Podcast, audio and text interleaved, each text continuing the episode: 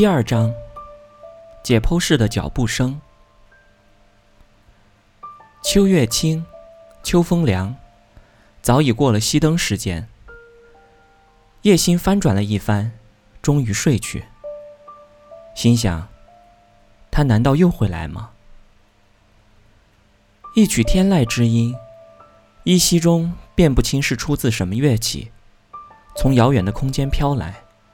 飘入宿舍微开的窗，舒畅着叶心的心声。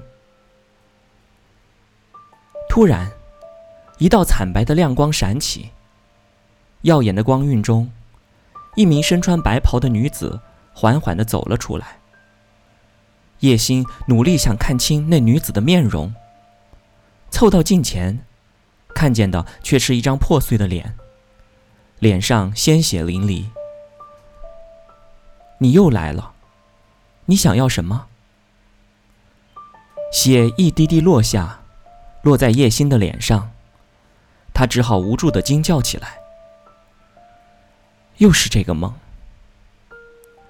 两个月的军训转瞬而过，紧接着的繁重课程着实让叶心觉得疲累，更何况他最近刚成为校广播站的骨干，采访、编辑。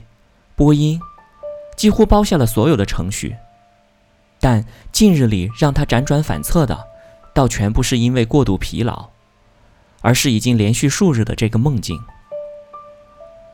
他每每在此惊醒，回想起来，就怨欧阳倩道听途说来的那个四零五谋杀案的故事，自己一定是因为精神疲劳，让恐怖的念头趁虚而入。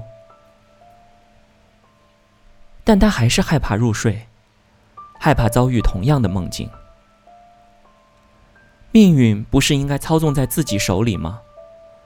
他想起父亲，原本是一个大厂的科室主任，下岗后却整日泡在麻将桌上，堕落的无以复加。而母亲，从一个普通纺织女工，自学苦练，做到了今天著名的服装设计师。欧阳倩那天的话不对，人并不是天地间的一个小小灰尘，风一吹便迷失了方向。人是能战胜自我的高级生物，神鬼不侵。他越想，越觉得恐惧离自己越来越远，逐渐的，又进入了梦乡。可惜他还不是梦乡的主宰。悠扬的乐声飘飘荡荡。仿佛要将他拖上云端。云卷云舒之际，那道惨白的亮光忽然划破天空。白袍女子的身影再次出现在叶心面前。你是谁？叶心似乎能听见四周的回声。那女子将手指轻放唇边。然后向叶心伸出了手。小时候听奶奶说过，河边去不得，溺水鬼如果伸出手，会将岸上的人拖下水淹死。这女子如果是往日坠楼的冤魂，会不会也将我拉下楼去？但他觉得自己身不由己，缓缓伸出了手，终于和白衣女子的手触及了，冰冷。叶心睁大了双眼，想在离去之际看清这女子的面容，又怕再看到那血流满面。但这次却不同，耀眼的光晕渐渐淡去，少女的脸庞渐渐清晰，是张苍白但完整的脸。那是欧阳倩的脸。叶心啊的惊叫出声。被欧阳倩飞快的伸手堵住了嘴。小叶子，是我，别叫，别把人吵醒了。叶心从梦中惊醒，在昏黑中看清了，果然是睡在他上铺的欧阳倩坐在床边，一张苍白的脸就在眼前。你干什么呀？吓死我了！叶心心有余悸。见欧阳倩仍穿着白色睡袍，冰冷的手紧紧抓着自己的手。我猜猜，你不是把我当成梦里那个破头碎脸的白衣女子了？你的胆子蚂蚁般大大的。欧阳倩得意的笑，让叶心好不着恼。我胆子还算小，你到秦蕾蕾的床边坐坐看，她非把整个宿舍楼的人都叫醒了。叶心嘴上硬，心里还是笑自己没用。欧阳倩轻叹了一声：“哎呀，不知怎么的，我今天晚上怎么也睡不着。我在上铺，听见你在下面翻来覆去的，估计也没有睡觉的心思，就想拉你出去走走。”谁知道你已经做上梦了？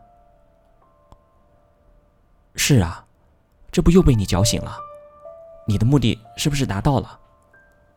深更半夜的，我才不跟你出去走呢。我可不是你们倩女幽魂一族的。哎呀，小叶子，求求你啦！欧阳倩期期艾艾的，料到叶心心软，一定会答应。叶心此刻被那梦一吓。一时再难入睡，心里已经答应了下来。可是宿舍楼的楼门早锁了，怎么出去呢？欧阳倩压低了声音说：“我早就侦查好了，一楼和二楼之间的楼梯转角处有扇大窗，窗上的铁栏杆缺了一根，是那些熬夜读书的师姐们做的贡献。胖点的人钻不出去，你我都是瘦子。”一定没问题。窗外是个大雨台，就是楼栋门顶。我们可以从雨台爬到一楼水房外的窗台，窗台离地面不过是一米五左右。他又起身到周敏的床前立了片刻，回来说：“周老道睡着了，咱们可以出发了。”月光下，欧阳倩和叶心。绕着操场走了两圈，谈了些班上的事儿，又给几名男生做了评论，嬉笑一番后，欧阳倩忽然一指前方：“我们再到那里去转一圈，然后就回去，好不好？”如果欧阳倩说明了要去的是解剖楼，叶欣一定不会同意。他抗议的时候已经晚了。两人站在一座古老的欧式小楼前，盯着被月光洗得惨淡的灰壁发呆。我好像穿少了衣服，觉得有些冷，咱们回去吧。